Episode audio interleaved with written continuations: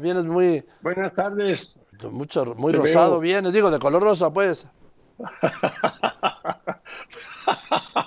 Ah, oye, eh, estás notablemente sorprendido con la declaración de la ley. Sí, Este, claro. eh, sí, sí. Pues es lo que planteaba el, el- el marqués de Sade, ¿no? Que hay libertad para todo. Bueno, se llama libertinaje, ¿no? Pues sí, la ley tiene que, la libertad tiene que tener, que tener orden, ¿no? Si no, la libertad tiene un Eh, elemento esencial que es que la libertad termina donde empieza la libertad del otro.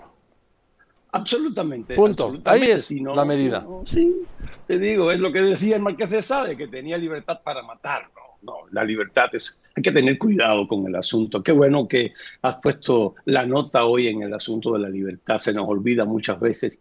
Y, y Joaquín, hoy, bueno, ya, Carlos, eh, Carlitos Pena decía hace un rato que ya la última, la, la información más reciente que tenía acerca de los asesinatos en el sexenio.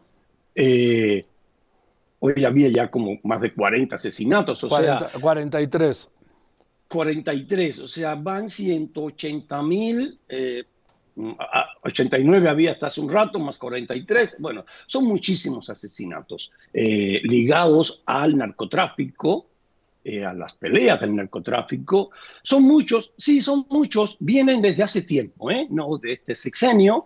Eh, Calderón eh, registró 120 mil, Peña registró 156 mil, o sea, ya el actual sexenio ha roto el récord, ya va más de 20 mil, que es el año pasado. Yo creo, yo creo que las diferencias están en los estilos.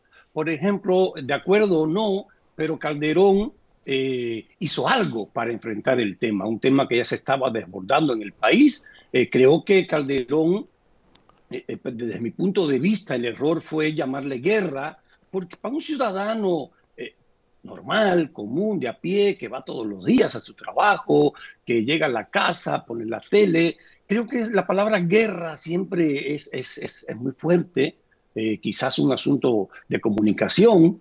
Eh, uno de los secretarios de Economía de Felipe Calderón, Gerardo Ruiz Mateos, creo que recordé bien el nombre, eh, llegó a hablar de que el presidente Calderón había hecho eso para evitar que en el futuro el narcotráfico impusiera a un presidente eh, en, en, México.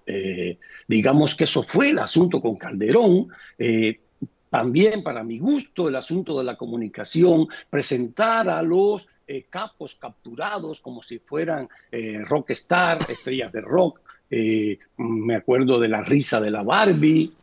Eh, después, Peña también enfrentó el crimen organizado, no le llamó lucha, ni mucho menos, y el asunto de capturó a los capos, incluso se puso la meta de 120, los capturó a todos y fue de bajo perfil el asunto de presentarlos en la televisión, en los medios, ¿no? El asunto de la gestión actual, del presidente actual, está en que no, no hace nada, o sea, él mismo lo dice, de manera oficial dice que la estrategia es abrazos y no balazos, o sea, no hacer nada contra el crimen organizado y más todavía decir que hay que respetarle, por supuesto, la ley es eso, hay que respetarle sus derechos humanos, pero el presidente lo dice de manera amigable, de manera que también son pueblos, sí, son pueblos, todo el mundo es pueblo, pero hay que, hay que hacer una diferencia. El mismo, el, mismo presidente hace una diferencia, dice que él está por encima de la ley.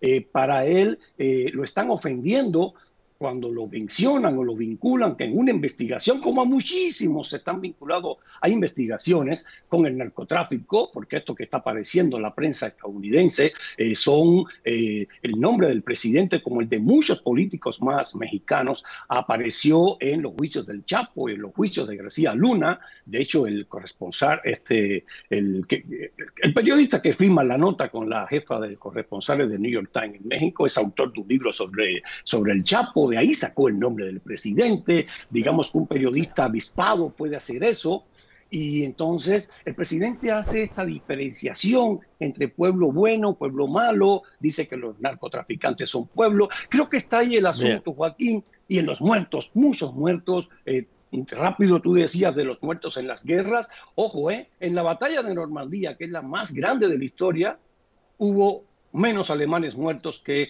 los mexicanos que van asesinados en este sexenio. ¿eh? E, esto de las cifras es, es grande. Gracias, Rubéncito. Nos vemos el viernes. Gracias, te quiero mucho. Gracias, Rubén Cortés, que estés muy bien.